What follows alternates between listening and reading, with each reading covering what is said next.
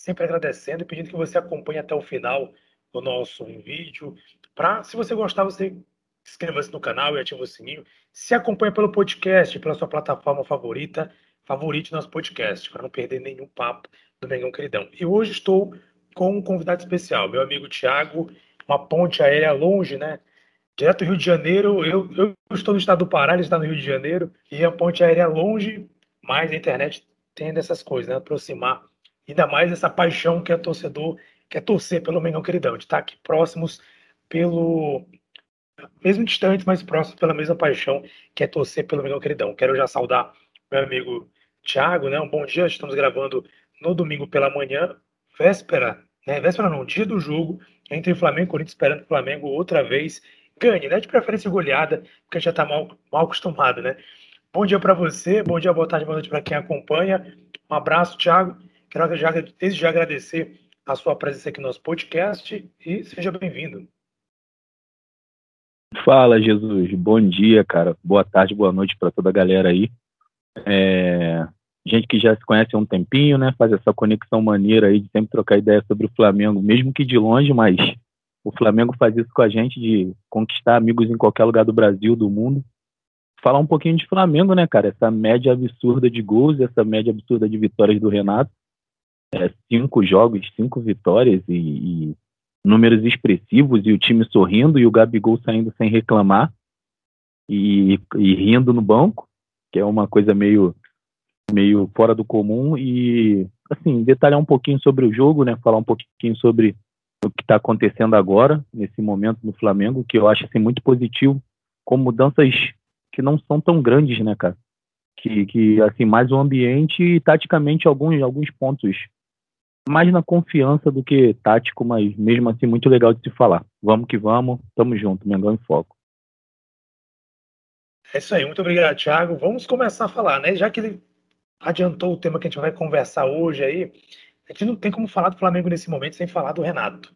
Renato chegou aí, contestado, obviamente, até por nós, torcedores flamenguistas também, tá ali meio que desconfiado, né? Mas enfim, a gente não tinha muita opção nesse momento, porque o Rogério Senna tá fazendo um trabalho, no mínimo, questionável, então, Renato chegou aí. E vamos falar sobre Renato, alguns tópicos sobre o Renato. Começando falando sobre as diferenças. É uma insatisfação do torcedor flamenguista com o Rogério Senna. E aí, quando ele chega, o Tiago acabou de mencionar aqui, há uma mudança, assim, gritante, tanto no clima, como nos resultados, na forma de jogo. Eu gostaria que o Tiago comentasse um pouco sobre como é que ele enxerga as diferenças aí entre o Senna e Renato. Pode ser questão tática, também de comportamento, enfim, quais são as diferenças, o que, faz a diferença nesse novo Flamengo sob o comando do Renato Gaúcho? É, eu acho que coisas que o Renato, assim, na, na entrevista coletiva na primeira, é, nós sentimos o Renato meio travado, né? A gente estava até conversando, né, Jesus, na época, que ele foi muito esperto, ele não chegou do jeito que ele chega normalmente, falando muita besteira. Besteira que eu falo assim, aquela confiança que às vezes parece soberba.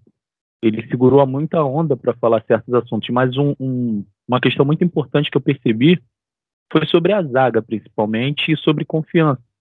Que já perguntaram a ele, porque normalmente os setoristas perguntam sobre logo sobre reforços e tal. E ele falou: não, eu preciso ver os jogadores, eu conheço a maioria dos jogadores que estão aqui, e acredito que a parte da zaga necessita de confiança. E, assim, é absurdo em cinco jogos a, a, forma diferente que os zagueiros se comportaram. Principalmente os que não tinham essa confiança. O Rodrigo Caio a gente já conhece, né, cara?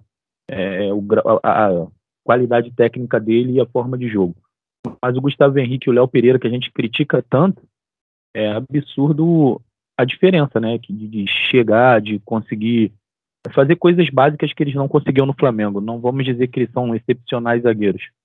Mas conseguem jogar bola, né, cara? Tanto é que foram, foram pedidas do Jorge Jesus. Então não é possível que, que desaprenderam, entendeu? Então achei isso muito importante. É, taticamente, cara, eu vejo muito a diferença do Arrascaeta, né, cara? No Arrascaeta com o Rogério Senna era muito travado, tinha algumas coisas que ele tinha que segurar a onda ali, mais posicionamento mais pelo lado esquerdo. Com o Renato Gaúcho, ele volta para pegar a bola quase no goleiro, cara, se ele quiser. Acho que ele joga onde ele quiser. Então essa é a diferença básica e o ambiente, né, cara? E o Renato é falastrão, fala que vai mostrar o DVD pro Gabigol, sai um monte de coisa, isso é muito legal, entendeu? Isso muda muito o ambiente no, no clube e faz tudo melhorar. É, realmente traz muita confiança. No jogo, se não estou enganado, contra o ABC, no intervalo, o Bruno Henrique foi questionado, perguntado ali pelo, pelo repórter né, sobre o resultado do jogo, tudo, e aí ele acabou mencionando, é, no primeiro tempo ainda, né, 4x0 Flamengo, ele falando sobre o Renato Portaluppi, questão Renato Gaúcho, né, a diferença de, do Renato Gaúcho, que ele deixa o time à vontade, o time solto para jogar, né, o que o, o Thiago acabou de pontuar, ele, ele dá liberdade para esses jogadores jogarem do jeito que eles sabem, né, e como eles gostam de jogar. Isso faz a diferença. Fora o clima também, que é, se a gente pode aí destacar que mudou bastante. O Thiago até falou no início do nosso podcast a questão do, do Gabigol mesmo, sair, não reclamar. Tá, a gente até percebe ele várias, é, e assim, com frequência, né? A, fre, a, imprensa tem colocado isso, tem filmado, inclusive até mesmo o canal, os próprios canais né, flamenguistas, rubro-negros, né? Eu faço questão de destacar a questão do banco, né? Aquela resenha, aquela brincadeira. Ontem o Thiago compartilhou, tinha visto na rede social, nosso grupo de WhatsApp, compartilhou, né? Aquela resenha com o Rodinei, né? O Rodinei dominando a bola lá, o pessoal usando ele, vai, quadrada. Então, assim, é legal ver o time alegre, né? Vinícius Júnior, chamando o Rodinei de Vinícius Júnior foi maravilhoso, cara. É, isso mostra, o Rodinei também é o tipo de cara que é muito resenha, né? Então, assim, isso melhora muito o ambiente. A gente realmente percebia isso. Eu percebi particularmente isso. Ó, o Vitinho, que é um jogador que a gente reclamava muito, e reclama, na verdade, porque ele às vezes joga bem, às vezes não joga bem, ele tem aquela oscilação. Mas, assim, o curioso é que o Vitinho, mesmo sendo questionado, como sempre, para a torcida, ele era um cara que praticamente não falava. E aí, nos últimos momentos, com o Rogério Senna, a gente percebeu que até teve uma discussão ali, um bate-boca dele com o Rogério Senna, ele reclamando ali durante o jogo do Rogério Senna. Pô, tudo é culpa minha, tudo sou eu. Então a gente percebe que todo mundo já estava totalmente assim, parece que todo mundo já não estava mais aguentando o Rogério Senna, né? O Pedro, que é um cara tranquilão, um cara muito zen, saindo reclamando naquele jogo, saindo chutando tudo, assim, foi algo que surpreendeu muita gente. Aí o Rogério Senna expõe o jogador, e aí, como o Thiago colocou aqui, interessante que quando o Renato chega, pode ser uma das diferenças que a gente pode pontuar com o Rogério Senna, quando o, o, o Renato chega, ele já passa confiança logo na chegada. E ele continua passando essa confiança durante os jogos, durante as entrevistas. Inclusive perguntaram para ele, uma entrevista coletiva, se ele precisava de mais reforços, se ele queria mais reforços. Ele falou que não, que esse time que ele tem tem muita qualidade, mas se tiver reforços estará muito bom, porque a gente tem três competições, mas ele acredita no, no, no, no elenco. Então, assim, isso realmente faz diferença. E ele até falou, eu acompanho a entrevista dele também, que ele disse que é, até no, no, no assim, trazendo para o nosso dia a dia, qualquer pessoa, a gente que trabalha, a gente sabe como é que é. Se a gente não tiver confiança ali do nosso, nosso chefe, nosso superior, nosso gestor, a gente não consegue trabalhar. Porque se você está trabalhando no lugar, você espera que aquele gestor, aquela pessoa, deposite a confiança, né? Então, assim, é, realmente, eu acho que é uma das diferenças aí entre o Senna e o Renato. E aí eu queria perguntar, logo, assim, logo em cima disso, o que, que você acha que tem dado certo aí na questão do Renato em relação ao Senna? Né? Tem gente que está achando aí que, ah, porque o, agora o Senna tem um time completo. Mas não é bem assim. Ano passado, aí, na temporada passada, o Senna teve um time completo, mas nunca convenceu. O que você acha que mudou? O que tem dado certo aí durante esse momento, pelo menos aí? São, nesse momento, antes do jogo contra o Corinthians, né, se você acompanha o podcast depois do jogo, esses números certamente mudaram, espero que para melhor, melhor ainda. Né, nesse momento são cinco jogos na, com o Renato Portaluppi, se não estou enganado, são 21 gols marcados dois sofridos. O que você acha que tem dado certo nesse time do Renato? Eu acho que o posicionamento, cara, voltou muito a ser o do Jorge Jesus, mas eu acho que com mais liberdade ainda para o Arrascaeta. É, o que eu queria pontuar, assim, de, de, de, maravilhoso que eu tô vendo, cara, a pressão na saída de bola adversária voltou aquela pressão absurda que os times se assustavam quando vinham enfrentar o Flamengo, cara. Que, o cara não conseguia sair com a bola. Isso era maravilhoso, né? A gente vibrava com isso porque ia lá em cima, entendeu? Não tinha aquela saída de bola do cara vir tocando e o Flamengo marcar atrás. O Rogério Ceni tentou fazer isso. Eu acho que até pontuando o que você falou, Jesus, esse elenco do Flamengo ele não precisa ser provado mais. Eles já provaram tudo, eles já ganharam tudo e é um elenco muito comprometido, cara. Eu acho que se tiver alegria para jogar, os caras querem ganhar tudo, os caras querem jogar todas. O Gabigol tava saindo no, no último jogo, ele falou pro Renato, ó, o combinado não sai caro. Com certeza o Renato deve ter falado assim, irmão, ó, vai meter mais três. Ele falou, ele deve ter falado, se eu meter mais dois, então você me deixa para eu fazer o terceiro. Entendeu? É um cara que, assim, os caras são fominhas, os caras são focados. A história do Michael que aconteceu, cara, que, que foi exposta agora, né? Que, pô, o Diego, Diego Ribas, pô, ajudou o Michael pra caramba. É um elenco, cara, que você vê na, que os caras têm alegria de jogar junto. Sobre o que você falou até do Vitinho, eu entendo que, tipo assim, já tava ficando um clima ruim por causa do Rogério e sem pulso. Então, quem é de zoeira começou a zoar, começou a falar besteira e deu uma relaxada o time. E eu acho que esse foco, lembrando até o nome do podcast, esse foco voltou de forma total, né, cara? Absurdo, assim, e, e isso é muito legal de ver os caras comprometidos, tu vê o time ganhando. Eu até a gente contou isso no domingo, conversando sobre o jogo, vendo o jogo do São Paulo, pô, o Renato falou, não vamos aliviar, não vamos aliviar. E se fosse o Rogério, ia colocar, porra, tirar logo o Gabigol, que já estava próximo ali de, de, fazer uma ótima partida, tirar o Bruno Henrique. São coisas que o Rogério Senna perdeu muito, cara. Eu não sou um, um, feroz crítico ao Rogério. Eu achei que teve coisas boas, coisas ruins, mas no final do trabalho foi meio absurdo, assim. É, como ele, ele quis sair. Parecia que ele queria sair. Porque tudo que a torcida pedia, tudo que a torcida falava, ele fazia ao contrário forçando o Arão na zaga, quebrando o, o, a confiança de todos os zagueiros. Mas águas passadas, né, cara? Vamos viver o presente e muito legal esse momento que a gente está vivendo e torcer para esse momento continuar até dia 27 de novembro, pelo menos, que é a final da Libertadores em Montevidéu. E também, pô, pensar muito sobre o brasileiro, né, cara? Que eu sempre falo que é a nossa principal competição, competição que nos dá mais dinheiro no ano. É, o Thiago até comentou anteriormente, antes desse tópico que a gente abordou aqui, ele até comentou a questão dos zagueiros, né? Como o, o Rogério insistia na questão do Arão, e isso, de alguma maneira, obviamente, isso aí, com certeza, você já, a gente comentava muito isso no WhatsApp, né? No grupo. A gente falava muito isso, poxa, o que, como é que não fica ali o Gustavo Henrique, o Léo Pereira, o Bruno Viana ali no banco de reserva, vendo um Arão jogando como zagueiro, né? E o cara fica pensando, poxa, eu sou merda mesmo, né? Eu não consigo, eu não sou chamado nem para Poxa, o cara bota um, um, volante no meu lugar, porque a gente tem três zagueiros aqui sentados, nenhum de nós somos competentes, capazes de fazer uma função que é nossa. Você imaginou, cara? E aquilo que. Esse, assim, praticamente bate com aquilo que o Renato fala, né? O, o time sem confiança. O time com confiança é uma coisa. Pô, sabe como é que o cara vai ter confiança se não pode trabalhar? Imagina aí você, amigo, amigo que acompanha o podcast, trabalha numa função, tem o seu cargo na sua empresa ali, tudo, você é uma pessoa respeitada naquele cargo, aprendeu a fazer aquilo. Aí vem alguém aí, tira você da sua função, coloca outra pessoa ali que, assim, não é da função. E às vezes nem exerce muito bem a função que você faz. Mas por alguma coisa, algum, algum motivo, você vai lá, coloca outro no seu lugar. Ou diz que aquele outro é mais capaz. Né? A confiança vai lá embaixo, né? Que o Arão, assim, apesar de ser um cara muito bom, jogar bem, ajudou na zaga, ajudou. Mas a gente sabe que não era lá dele. Alguns lances ali, muitos gols o Flamengo tomou, teve comprometimento dele, não porque ele estava mal no lance, mas foi simplesmente uma falta ali de, de, de pode falar assim, uma falta de mesmo de conhecimento da, do setor, né? Eu acho que perdia o Arão também, né, cara? Se você for pensar, você perdia a função do Arão. O Arão voltou a jogar muito bem agora no, no na função que é normal dele, entendeu?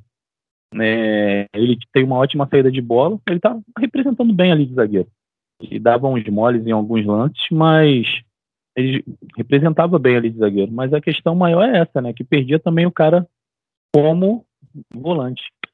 Cara, é, é assim, falar um pouquinho do jogo em si, Jesus, hoje, a gente estava comentando, né, rindo um pouquinho no, no, no, grupo, eu acho que hoje vai ser sensacional, né, cara? Porque vai ser um ataque contra a defesa feroz.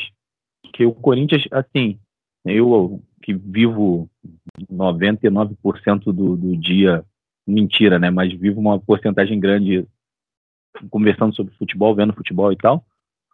Cara, o Corinthians não tem vergonha de, de, de, de ser retrancado.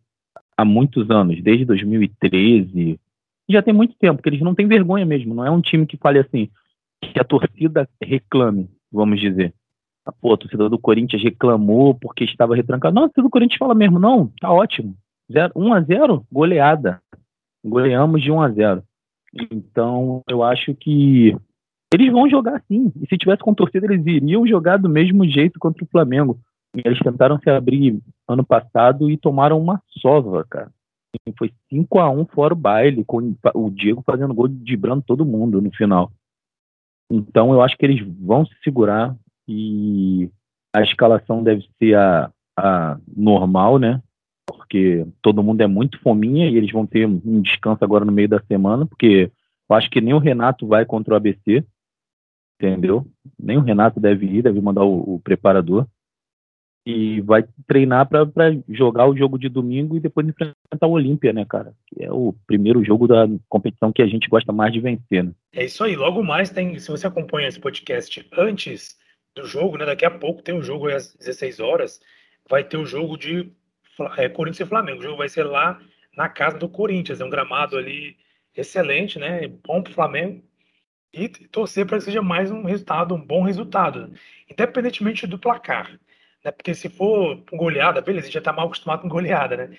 Mas vencer é importante, até porque a gente estava até, até vou entrar no próximo tópico daqui a pouco, né? O Campeonato Brasileiro, nesse momento, estava fazendo as contas rápidas, eu dei uma olhada aqui rápida na tabela. Ontem o Palmeiras empatou com o São Paulo, um jogo polêmico aí. Mas enfim, como é que é Mengão em foco? A gente não vai nem comentar essa história dessa polêmica aí. Do, ah, é, mas, é, é, mas a gente tem que comentar não... porque a gente apanha direto por causa disso, né?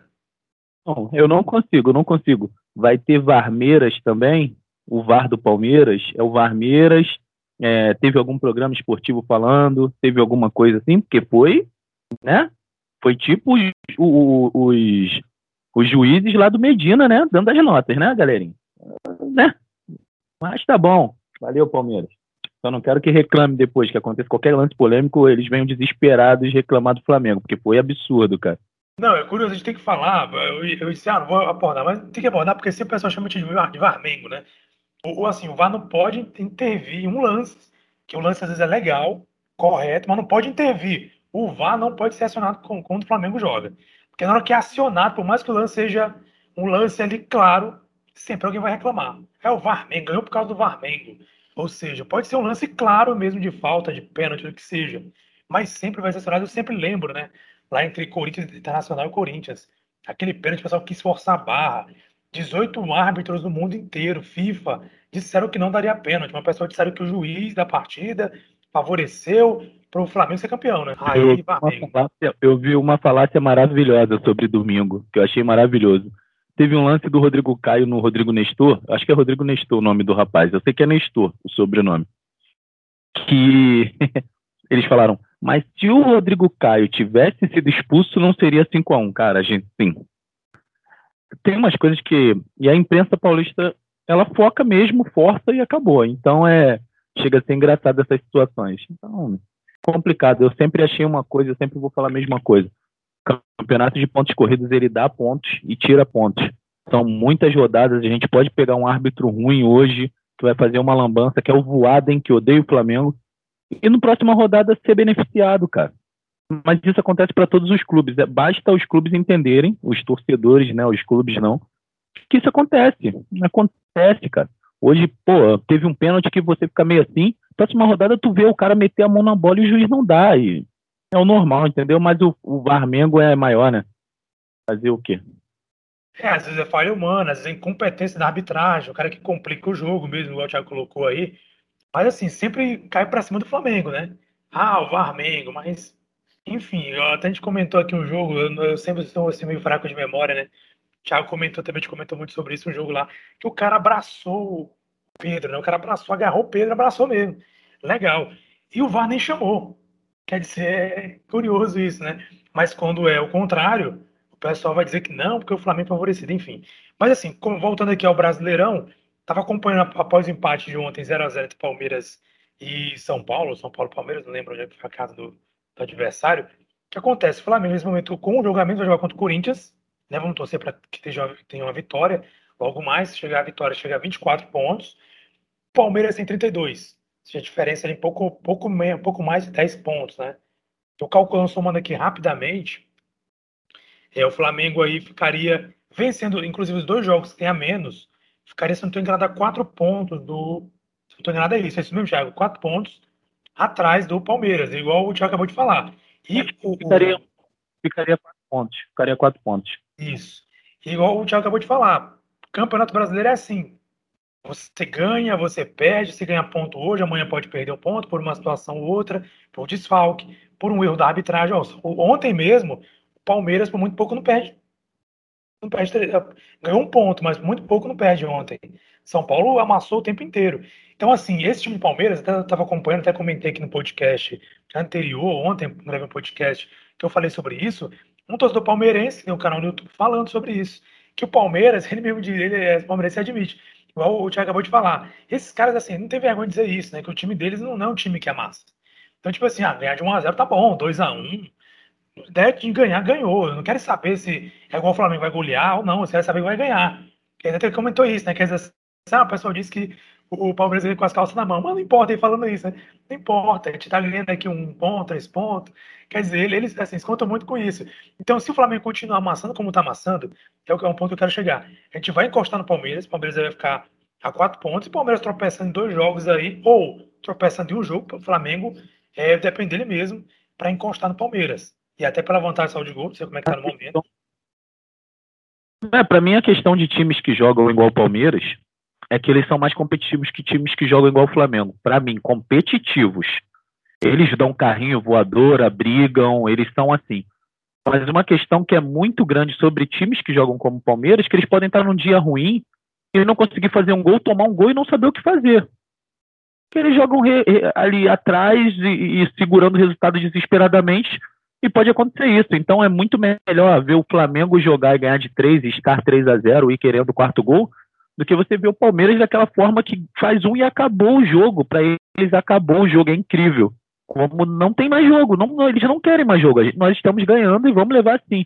E isso pode, no último minuto, tomar um gol, no último minuto tomar uma virada. Contra o Flamengo foi isso, cara. Eles estavam ali, você via que eles queriam um empate e acabou. E o Bruno Henrique, numa jogada, fez o gol e eles entram em colapso. É muito nítido. Que, tipo assim, quando eles tomam um gol, acabou o jogo. Eles falam, cara, e aí? Agora a gente tem que virar, mas essa, essa aula a gente ainda não teve. E aí, professor? Então, assim, eu acho que é muito importante o Flamengo focar no campeonato, porque eu acho que o Palmeiras ainda vai perder muitos pontos assim, entendeu, cara? Essa questão deles não irem para cima. Tipo, se eles fizessem um gol no São Paulo ontem, eles não iriam para cima. Aí vão tomar empate, vão tomar virada e tem que continuar, tem que focar no campeonato. Acho que o campeonato brasileiro é muito importante, entendeu? E o, o, o engraçado sobre isso, voltando um pouquinho no Renato Gaúcho, que no Grêmio tinha jogo que nem o Renato Gaúcho ia pro jogo, né? Ele mandava o preparador lá e não, vai lá, eu vou pra praia e vamos focar na Copa do Brasil e na Libertadores. Eu acho que ele já viu que aqui no Flamengo o buraco é um pouquinho mais embaixo e ele vai ter que ir, vai ter que estar tá lá e, e nem os jogadores que, não querem ir, cara. Eles querem jogar todos os jogos. É muito maneiro ver isso. O Gabigol sair puto falando, eu continuo falando nisso, combinado não sai caro. Ele queria estar ali os 90 minutos e ser artilheiro de tudo. É muito importante. É, até o Renato, né, não tô de brincadeira, chamou ele de ser o chatão, né, da, é chatão o tempo todo. Mas é bom isso, cara. O cara ter fome de, de gol, né? É isso que diferencia muito a, o Flamengo, a gente, do, dos outros times, né? Ó, falando aqui, inclusive, ó, o São Paulo foi semelhante contra o Flamengo, 5 a 1 São Paulo fez um gol achou que tava bom, tava resolvido, e se segurou ali, tomou, o Henrique foi lá, encaixou três, pronto. Aí abriu a porteira. É, esses times aí realmente é isso. E, e o Palmeiras tende a perder pontos não só para o Flamengo, mas para outros times também. Ontem, por muito pouco, no perde, como eu falei agora há pouco. São Paulo fez dois gols ali, foram anulados, né? Corretamente, o último lá meio muito questionado. Mas, enfim, ontem, por muito pouco, o Palmeiras não sai com a derrota. Ou seja, ia, ia diminuir mais ainda a distância. A gente lembra do próprio São Paulo na temporada passada, que abriu uma vantagem enorme. E aí o Flamengo foi, foi hora que o Flamengo, na temporada passada, estava daquele jeito, né? A gente, todo mundo desconfiado, ninguém, ninguém achava que ia ser. Flamengo. Olha que o Flamengo, olha que o Flamengo fez muita força para não ser campeão, hein? O Flamengo falou, cara, olha só, eu não quero ganhar. Você quer ganhar? Toma aí. Cara, eu não. Ah, então tá bom. Vocês não querem, eu vou ganhar então. Tá bom, valeu. Aí veio o Mangão Malvadão e o Gabigol, porque a gente que já conversou muito sobre isso, eu atribuo muito esse título ao Gabigol. É, ele é chatão, ele é debochado, uma coisa que todo rubro-negro é por natureza. O Gabigol parece que nasceu no Rio, na, na Rocinha. Ele é muito debochado e mas ele é muito focado, cara. E é muito legal ver o que ele fez no, naquele campeonato. Mas é isso que você falou, cara. A gente estava ali entregando o campeonato de bandeja e eles não quiseram. Então, vamos que vamos e dá para ser campeão também do brasileiro. Pois é, nesse ponto eu queria chegar. Eu até coloquei como um tema desse tópico aqui. Olha, eu sinceramente tenho falado muito isso aqui no canal, que acompanha o podcast, né? Já aproveita, se você está até agora ouvindo nosso podcast, acompanha pela plataforma aí, Anchor, Applecast ou mesmo Spotify, favorite para sempre acompanhar nosso assunto Mengão e Foco. Espero contar com mais vezes com o Thiago também aqui, que achou de bola trocar ideia com ele. É, acompanhe também pelo, pelo YouTube também inscreva-se no canal para não perder nossa resenha. E eu queria trazer aqui o seguinte: é, eu tenho falado muito aqui no podcast, quem acompanha sabe disso, que eu acredito que o Flamengo pode sim chegar a uma marca histórica. Eu acho que é histórica, eu não lembro de algum time ter ganhado isso. A tríplice coroa, a verdadeira tríplice coroa, né? Não é a cara do Palmeiras, não, que o Thiago, que o Felipe Melo falou, né? Que era paulista, né? Que antes era paulistão. Esse ano foi paulistinha, né? Era, era paulista, ele ganhou lá o. Enfim, aí disse que foi a tríplice coroa, né? Libertadores, Copa do Brasil. E o Mengão, eu acredito que o Flamengo pode chegar, assim, fácil não vai ser, que não é fácil. Mas eu acho que no andar da carruagem, se o time manter o foco, trabalhar como está trabalhando, é possível que ganhe. Brasileiro, Copa do Brasil Libertadores. Você também acredita nisso, Thiago? E você acha que é possível chegar a essa marca histórica que Renato Portaluppi iria, iria não, vai ficar para a história caso consiga esse feito, né? Vai superar até o Jorge Jesus em resultados. Não, o, o, Renato Gaúcho ele vai exigir uma, uma estátua, né? Na frente do ninho lá, ao lado da do Zico. E, cara, assim, vamos. Se a gente for pensar, a Copa do Brasil é, já saiu o Grêmio, eu acho. Saiu o Grêmio ou saiu o Inter? Eu acho que saiu o Inter. O Grêmio ainda estava a jogar contra o Vitória. Mas já saiu o Palmeiras, já saiu o Corinthians. Tem o São Paulo que vai ganhar do Vasco e vai passar não, não vamos dizer que é fácil, mas o melhor time é o Flamengo e ainda está, e a gente pode ser campeão sim. A Libertadores, cara, depois de 300 mil anos de tanto sofrimento, é, nós conseguimos pegar um grupo fácil. Vamos falar a verdade. A no, o nosso chaveamento é muito fácil. Assim, a gente vai pegar o Olímpia, que ninguém entende como eliminou o Inter, e depois a gente pode pegar Barcelona ou Fluminense. O Barcelona é um, é um time muito forte, cara. Eles ficaram em primeiro no grupo do Boca e do Santos, entendeu? Eles. É um time forte, mas dá para enfrentar. E na final a gente pode pegar o River, cara, que vai se tremer todo. Vai se tremer todo, todo, todo. As galinhas vão se tremer todas, entendeu? E assim, hoje a gente pode pegar um Atlético Mineiro, um Palmeiras que já teria mais carne de pescoço, mas se for o Palmeiras, né, Palmeiras? Nem vai, né? Desculpa falar. Não, não, tô, não tô de fazer essas coisas, não, mas Palmeiras. Vocês ficam desesperados. E então, assim, é, eu, eu acho muito isso, Jesus. Como você disse, se focar no brasileiro, se se manter ali a três pontos, dois pontos, chegar numa reta final, a camisa vai pesar. A gente pode ser tricampeão brasileiro, que seria uma marca importantíssima que só o São Paulo conseguiu. Eu, eu acho que é 2005, 6 e 7. E Libertadores e Copa do Brasil está muito aberto, cara, com um chaveamento muito tranquilo de se levar, sem contusões, sem data FIFA atrapalhar, né, né senhor Tite. Leva todo mundo aí, menos. Deixa os jogadores do Flamengo. Ninguém quer que você leve ninguém. Ninguém gosta da seleção mais, não.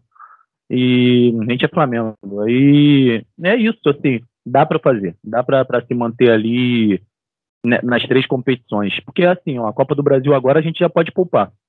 Não, não precisa ir ninguém. Dá para jogar o domingo no Brasileiro, no próximo domingo, e a Libertadores. Aí, dependendo do jogo de ida da Libertadores, dá para dar uma segurada no brasileiro, botar um time competitivo, mais segurando alguns titulares, menos o Gabigol chatão, que vai querer jogar de novo. E, e, ter esse foco, ter esse foco nas três competições. Assim, Jesus, que você falou, concordo muito, é muito possível, muito possível mesmo. É, você está ouvindo o nosso podcast Mengão em Foco, com a participação especial hoje do meu amigo Tiago, comentando aqui sobre o Mengão Queridão. É, eu também acredito muito tenho falado e acredito que é possível. Assim, fácil não é. O próprio Renato aí veio com um discurso bem diferente né, do que ele falava antes, como o Renato, o Thiago colocou lá no início.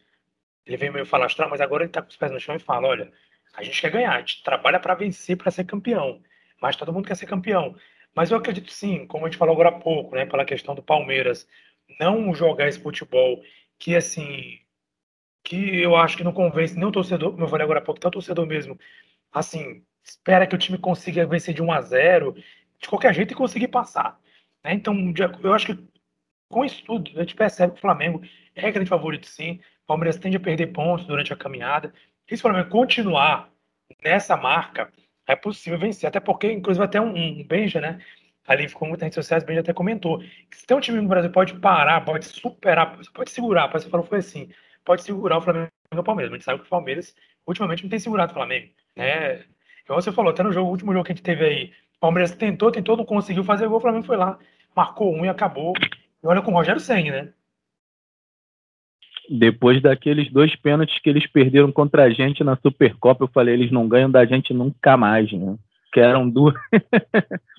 e uma coisa muito importante, cara, que vai acontecer agora em setembro, e eu sei como a torcida do Rio, quando tiver liberado, vai vir em peso e as organizadas vão, vão focar muito. Se o time estiver bem, vai empurrar, como sempre empurrou, cara, porque assim, é, eu sempre falo isso, tem muito torcedor Nutella em todos os clubes, no Flamengo não é diferente, muito torcedor que não sabe nem onde tá, que não sabe nem o nome da torcida, que não sabe cantar nada, mas eu acho que nesse começo vai muito torcedor raiz no estádio, muito torcedor que está desesperado para ver o jogo, que continuou pagando seu sócio torcedor às vezes sem poder pagar, mas vai, e eu acho que isso vai fazer assim, a reta final do Flamengo, cara, com 20, 30 mil apoiando. Se tiver bem na Libertadores, na, na Copa do Brasil, vai ser complicado de segurar, cara, porque esse time foi campeão sem ninguém ano passado. Vendo, você vê que os caras sentiam falta. O Flamengo foi, para mim, foi o mais prejudicado. Questão torcida. No começo você vê que os caras perderam muito foco, cara. Jogo, vamos dizer, o Flamengo Atlético Mineiro do ano passado, que o Flamengo perdeu com o Dome, você vê que, assim, tinha lance que os caras estavam desligados e com torcida, meu irmão. Primeiro que o Rogério Senna tinha durado três jogos, né? O Domi tinha sido expulso do Maracanã, o Léo Pereira já ia estar em outro clube. Da, da, da porrada mesmo. Não, mano, assim, vou te falar, a torcida do Flamengo, ela, ela, te, ela te joga no, no, no, no, no, pódio, primeiro lugar do, do melhor do mundo, tu sendo o pior. Mas quando ela pega no teu pé, meu irmão, ia ser complicado para esses. Acho, acho, que o Rogério Senna, então, assim, pela teimosia, pela marra, ia ser complicado para ele. Mas eu acho que isso é muito importante, assim, vai voltar a torcida, né, cara? E o Flamengo vai, vai ter um 12 segundo jogador como.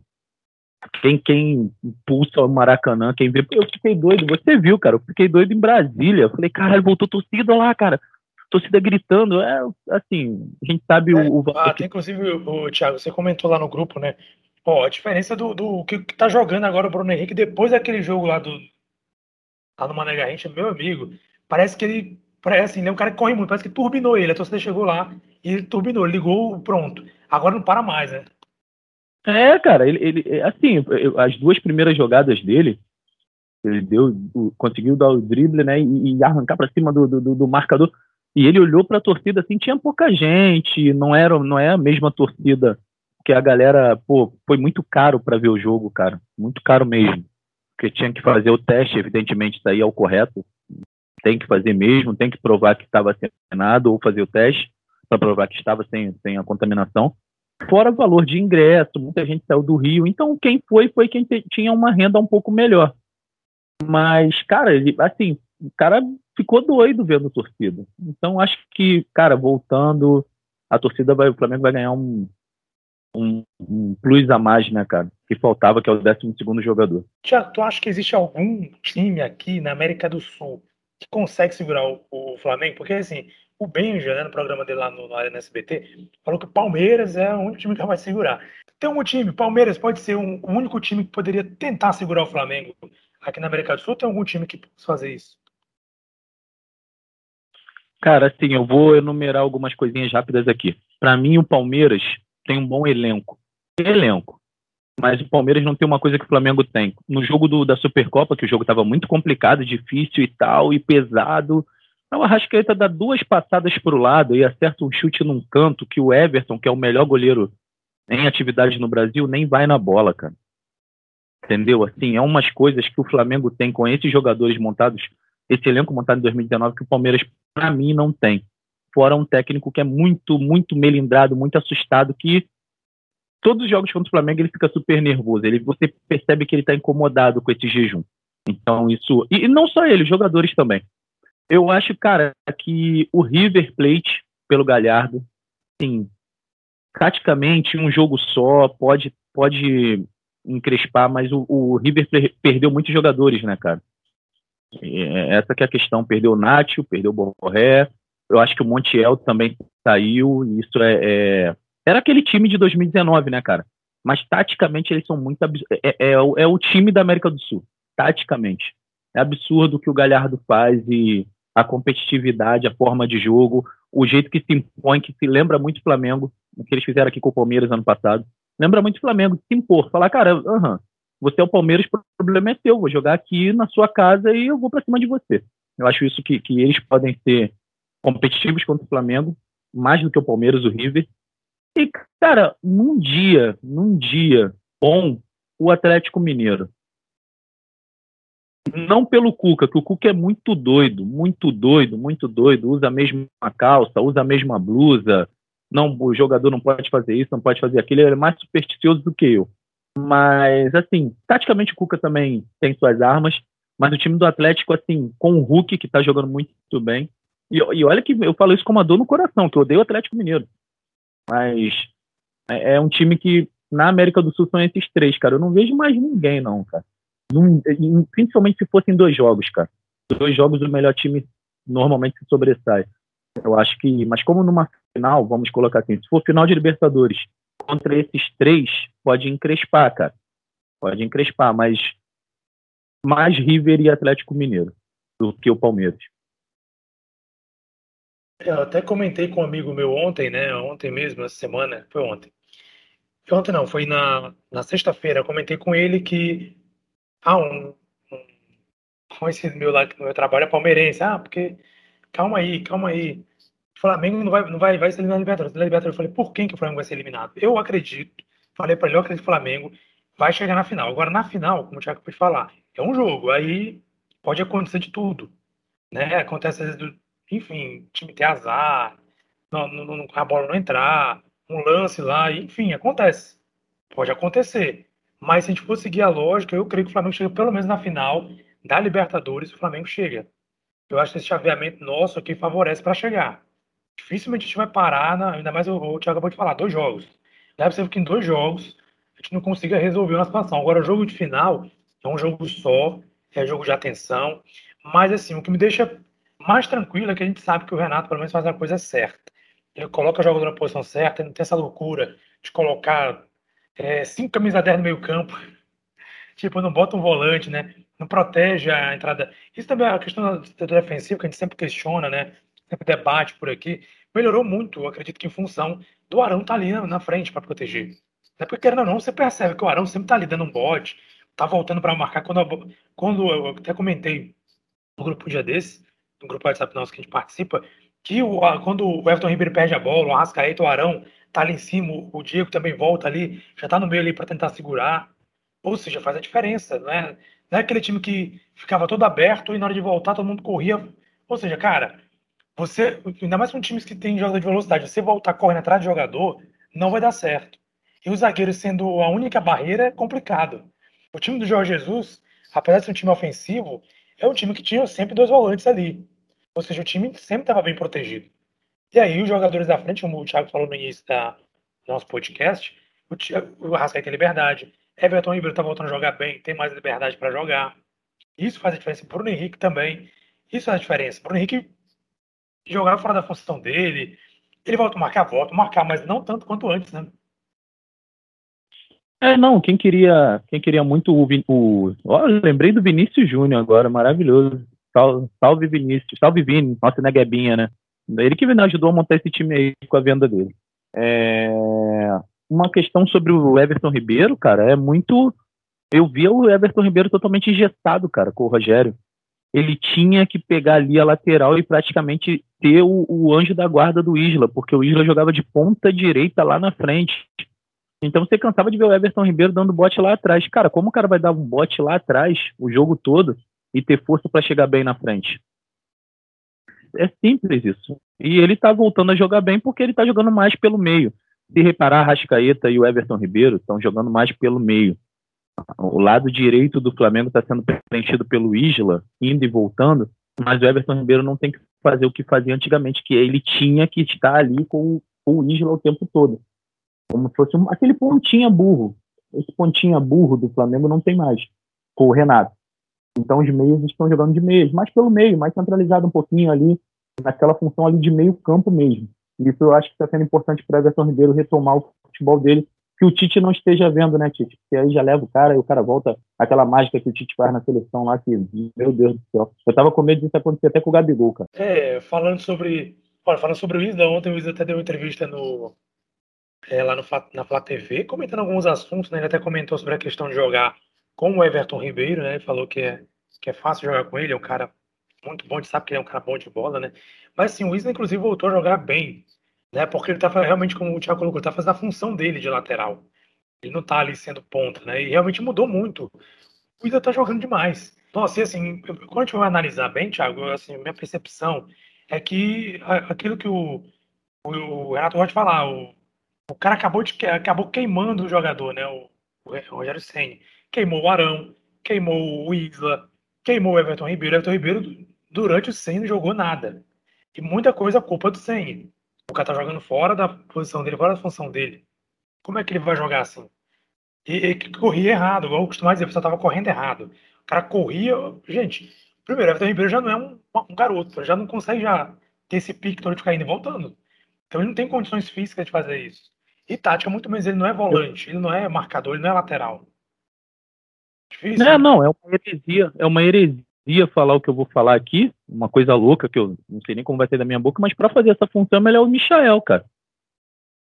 Essa função maluca de ficar pegando, pegando ponta e lateral do outro time é melhor o Michael. Porque você vai quebrar o Everton Ribeiro de todas as formas e o cara não vai conseguir jogar. O cara não vai conseguir render. Então o Rogério Senna, eu acho que no, no sonho dele, ele queria colocar o Michael ali, que ia fazer essa função do pontinha que ajuda o lateral, só que ele não tinha coragem. E ele pediu o Everton Ribeiro, e o Everton Ribeiro fazia porque é um cara que, porra, é, é, é, sempre, nunca, eu nunca soube do Everton Ribeiro questionar treinador.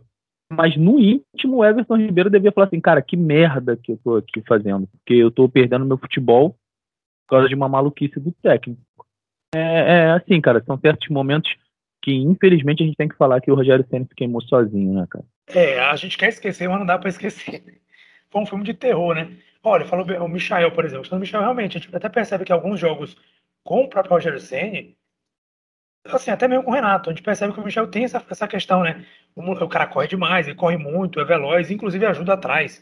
Ele volta muito rápido na recomposição e rouba bolas. Ele é bom de roubar bola também. O Michel vai lá, naquele jeitinho dele, vai lá, toma a bola do adversário, quando o presidente já estava voltando de novo para ataque com a bola. Então, assim, igual o Thiago falou aqui, eu acho que na cabeça do Rogério Senna ele imaginava isso. Pô, podia colocar é, o Michel fazer isso, que o Michel faz isso muito bem, realmente. E, curiosamente, as alterações do, do, do Renato é justamente essa. Realmente tira o Everton e coloca o Michel. Faz bem uma função igual essa. O cara mais veloz, mais de habilidade ali, de velocidade. Outro jogador também que está jogando. Assim, vários jogadores que foram recuperados aí, estão sendo recuperados, né? O Michael também é um, um, principal deles, né? Muita confiança, jogando muito. A gente mesmo cansou de dizer, não, não dá o Michel no Flamengo. A gente torcia a qualquer hora algum time árabe pegar ele, levar ele. E agora o Flamengo já vê ele como dispensável, né? Eu acho que é difícil vender ele nesse momento. Eu acho que é fácil vender ele nesse momento, hein? o que eu, assim, não vou não vou ser leviano, o cara está sendo importante, legal, pô, mas eu penso que se pudesse vier uma oportunidade boa, a gente pode pensar assim, cara. Não, perfeitamente, até porque ó, o Renato Portaluppi, ele tem uma, uma, uma, característica, né, que a gente viu muito isso acontecer no Grêmio, é, claro, porque é o time que ele ali passou mais tempo, foi um dos técnicos que mais tempo ficou no clube, né, e assim, tive muito isso, ele, ele, ele revelou, ele mesmo disse que revelou muitos jogadores, igual o Everton Cebolinha, Quer dizer, pode ser uma estratégia também. Ele vai lá, bota o Michel, o Michel joga bem, tá uma galera de olho nele. E se aparecer uma boa proposta, rapaz, é. Não é, é porque, negar, não. É, é porque o que a gente tem que pensar, cara, é que o valor do Michel pro Michel é absurdo. A gente for parar pra pensar isso, o valor do Michel pro Michel.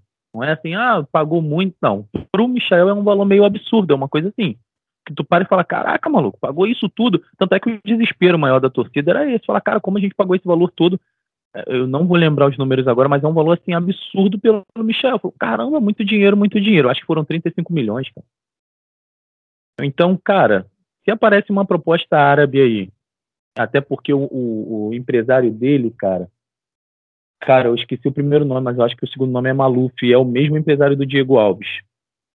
É, o cara tem uma entrada absurda na, no, no, mundo árabe. Isso aí eu sei porque, vendo todos os podcasts possíveis que eu vejo aí da galera, é, é um, um, o cara é primo do empresário do Michael.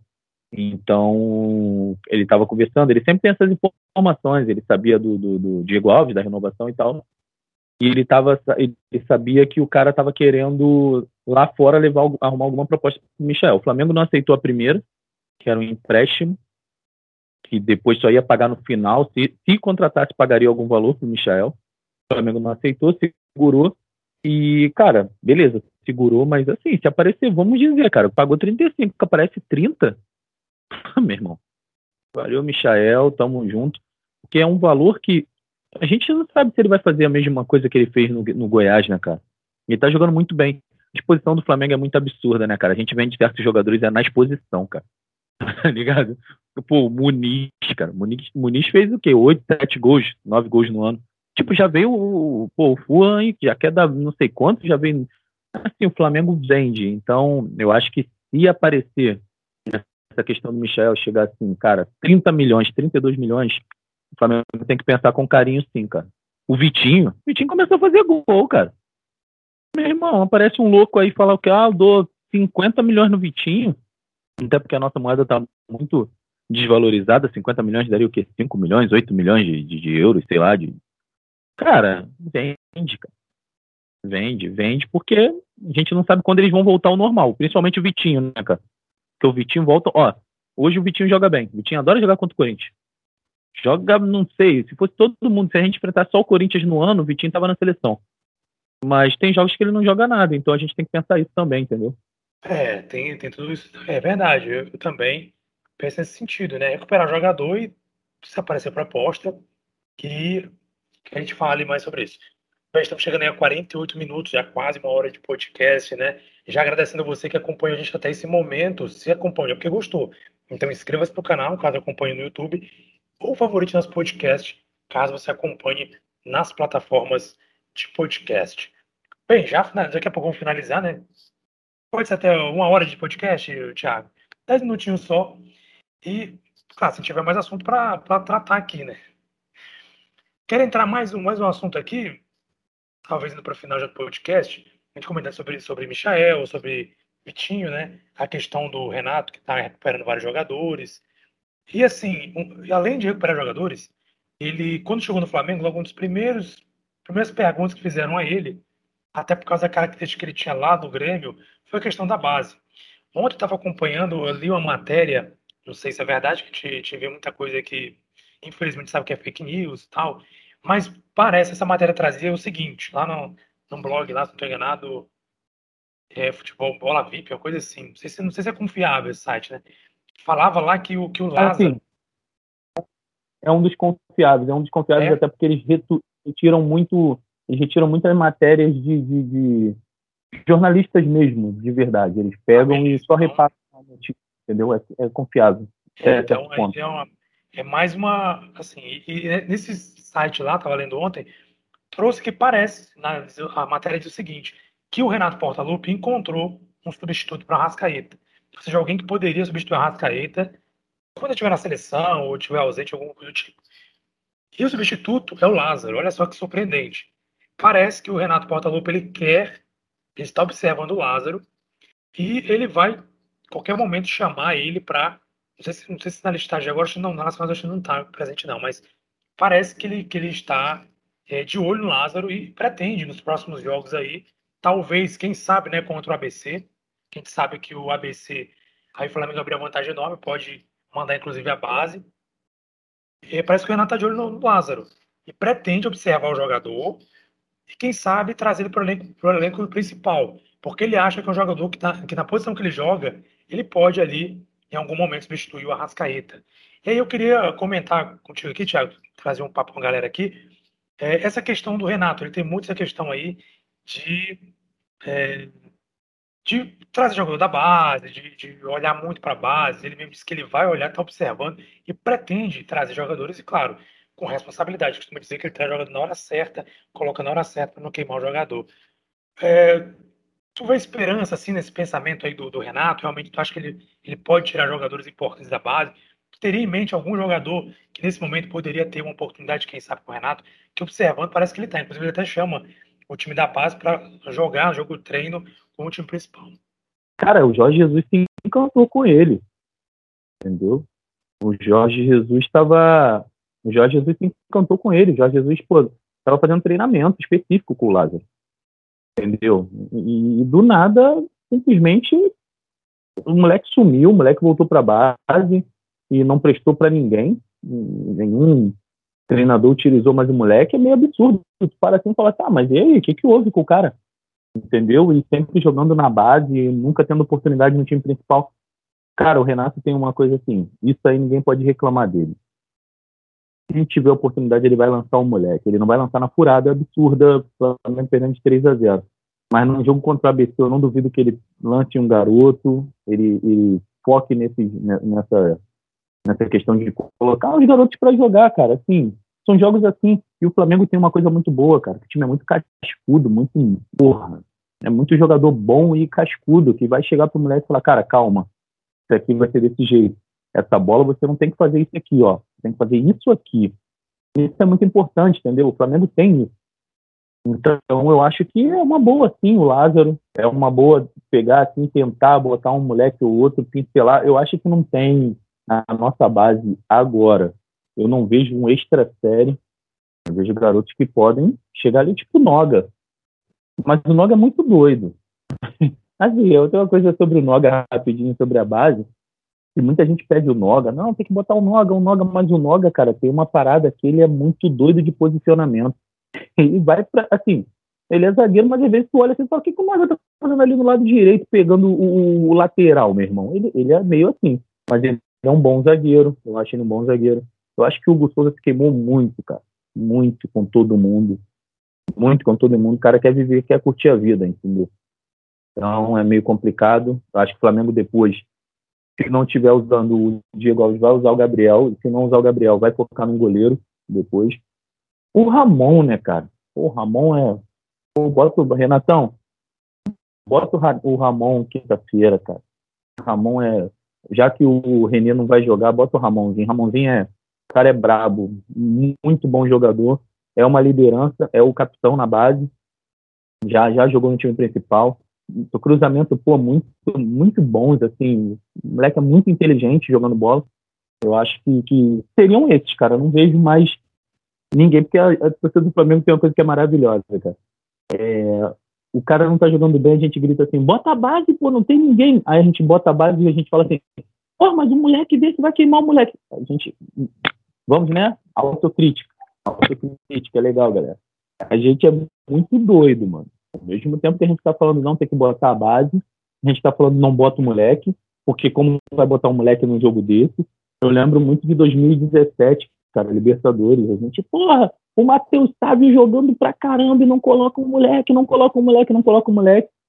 O Barbieri, o Zé Ricardo, eu acho que era o Zé Ricardo, ou era o Barbieri, não vou lembrar. Vai lá e coloca o moleque contra o São Lourenço, meu irmão. O moleque em dois lances elimina o Flamengo. E aí? E a gente queria matar o Matheus Sávio, mano. Matar. Tanto é que o moleque faz um gol no, no outro jogo logo após, o moleque começa a chorar. então, assim, é complicado. Base é complicado. Eu acho que tem que ser, como você mesmo disse, Jesus, como a reportagem falou, tem que ser lançado gradativamente, devagarzinho. Pô, bota um jogo, bota outro. Tá ganhando? Vai lá, garoto. Joga na sua posição, que é o principal. E é isso, assim, dá para lançar, mas não tem tanto extra série, não. É ter calma com os moleques e o Lázaro, acho que é o principal, o Lázaro e o Ramon. Oh, contra o ABC, mesmo alternativa, a gente tem dito aqui, ah, mas manda sua base lá.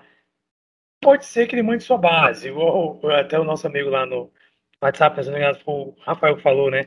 Que poderia mandar só o Maurício lá com a base. Também, o Maurício é um técnico muito bom, né? Pelo menos para. Ah, não, o Maurício não é mais a base, técnico da base, é auxiliar agora, né? Mas poderia mandar o Maurício com a molecada lá, que já tem experiência já com, com a molecada, né?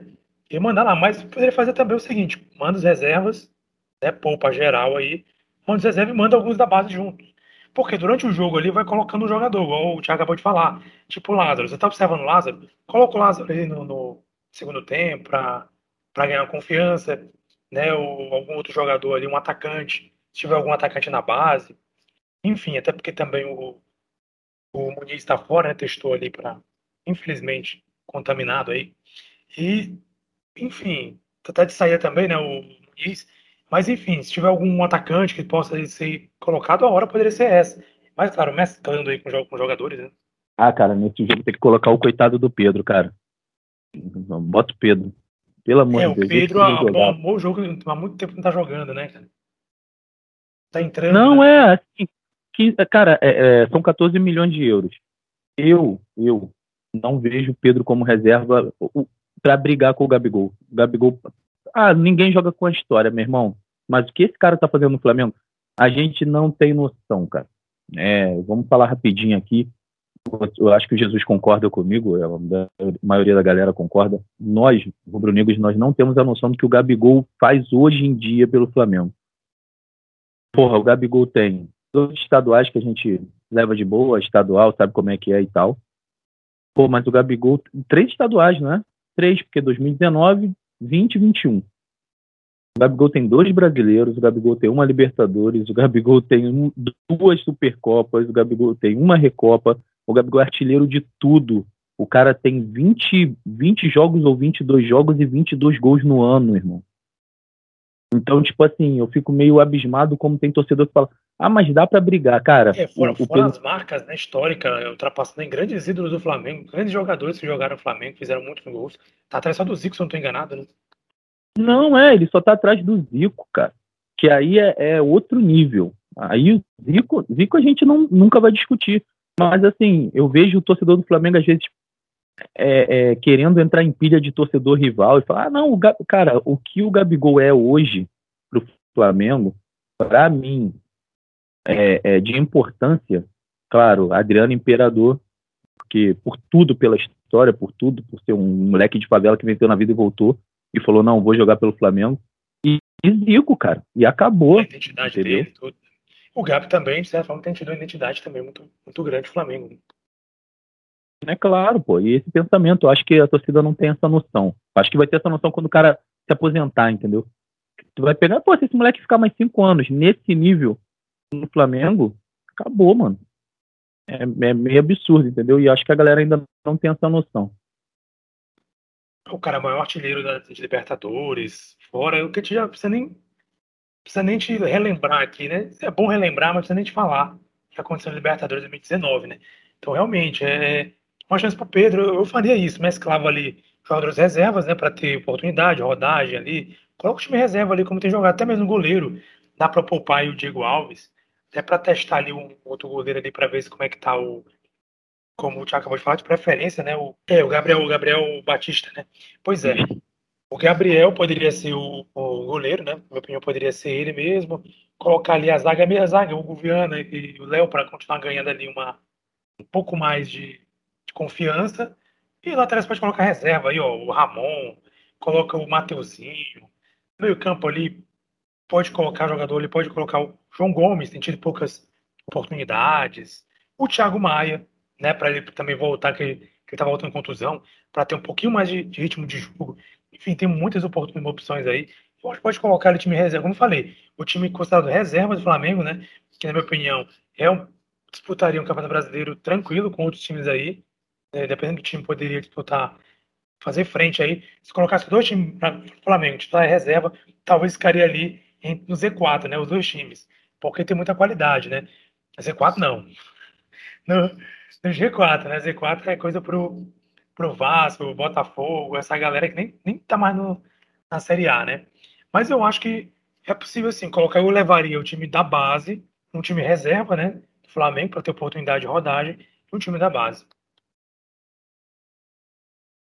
É isso, é isso. E falando em Z4, não sei se tu se lembra, cara. Você, assim, nós temos praticamente a mesma idade. Tu sabia que existia um time grande chamado Cruzeiro, cara? É, porque é, Cruzeiro, é, é, né? tinha... é, não, agora virou, virou, virou uma palavra, né? É, virou um adjetivo, cruzeirar. E, cara, eu queria falar um pouquinho sobre essa parada, assim, não é querendo debochar, não. É porque em 2013, quando Bandeira assumiu, Bandeira mandou Wagner Love embora, mandou Dorival embora, falou que a prioridade era é, é austeridade financeira, era segurar a onda, era fazer é, poucos investimentos e pagar dívida. E a torcida do Flamengo abraçou. Com isso, teve muito deboche, muita falação de besteira, vendo o time do Flamengo uma merda, porque o time do Flamengo ficou muito ruim. E muita gente falando coisas que às vezes você para assim para analisar e fala, cara, é incrível como os caras falavam besteiras. Com isso, o Corinthians se endividou demais, o, o, Cruzeiro se endividou demais, fazendo times que não poderiam pagar, pagando 500, 600 mil para qualquer jogador. E o Flamengo teve essa consciência e a torcida abraçou isso. Eu acho que esse, isso é muito maravilhoso de ver o que aconteceu. Da torcida abraçar e falar assim, mano, nós vamos ter um time horrível hoje, mas lá na frente a gente vai ter um time vencedor e bom. E hoje a gente viu o que acontece com o Cruzeiro e eu não tenho pena, porque a torcida do Cruzeiro foi muito soberba, muito marrenta, muito debochada, e zoava muito Flamengo. E nós temos não sei quem, e ver dirigente falando que não ia vender o Dedé, só ia vender o Arrascaeta, e, é isso e acabou. Então, é muito importante, é muito maravilhoso esse momento que, a, que o Flamengo está vivendo, porque nós lutamos muito por isso. Né? E, e, a torcida abraçou e entendeu, então é importante e é legal ver esse momento. É isso aí, vamos chegando ao final do nosso podcast, mais de uma hora de podcast, né? Quero aqui já adiante irmão, agradecer meu amigo Tiago aí pela, por estar aqui conosco, né? Espero, como falei agora, espero mais vezes aqui ter a participação dele. E quero agradecer você também que acompanhou a gente aí nesse podcast. Mais uma vez fazendo um convite, gostou do podcast, inscreva-se no canal do YouTube ou favorite na sua plataforma que você acompanha nosso podcast. Quero deixar para o meu amigo Thiago as considerações finais dele. Daqui a pouco tem Flamengo e Corinthians. Espero que seja um resultado positivo para a gente. Preferência mais uma goleada, para te aumentar mais ainda esse número de goleadas. E quero que ele deixe aqui as considerações finais dele, o que, que ele espera do Flamengo agora em diante. Enfim, fica à vontade aí. O momento é seu. Agradecer, muito obrigado aí pela, pela. Você que, na verdade, foi o convite, foi o contrário, né? Você que me convidou, né? Mas é um prazer te ter aqui no podcast. Espero ter você mais vezes, hein? Não, show de bola, cara. É, sabe que a vida é corrida pra caramba. Por, por mim, eu tava falando de Flamengo o tempo todo, o dia todo. É, mas, cara, quando tem esse momentinho aqui, falei, não, Jesus, vamos lá, vamos conversar um pouquinho, trocar essa ideia, papear, é muito bom. É, agradecer a galera que vai favoritar, que vai curtir, que, que dá uma moral para um trabalho totalmente independente de gente que só quer conversar sobre Flamengo, não quer nada do Flamengo. Acho que isso é o mais importante, o mais legal, porque dá autonomia para quando estiver jogando mal a gente falar também e, e não ter papa na língua para falar de qualquer tipo de assunto. Valeu, galera, muito obrigado. Vou aparecer mais vezes sim. Aparecer um tempinho, eu tô te chamando aí, a gente troca essa ideia e é muito bom falar de Flamengo. E hoje o meu resultado é um 3 a 1 que a gente. É, é, eles vão vir para cima, vão tentar alguma coisinha, vão fazer um gol no finalzinho, mas já vai estar decidido. Vai ser sem sustos. 3x1 Mengão e vamos que vamos, que a gente precisa chegar perto do Palmeiras, que aí eles vão se tremer todo e a gente vai pegar essa liderança fácil. Galera, ótimo domingo, é, obrigado para quem vai estar tá ouvindo e assistindo depois, estamos juntos, valeu mesmo. É isso aí, muito obrigado. Saudações do Bruno Negras, me despeço por aqui. Até o próximo episódio do nosso podcast Mengão Foco.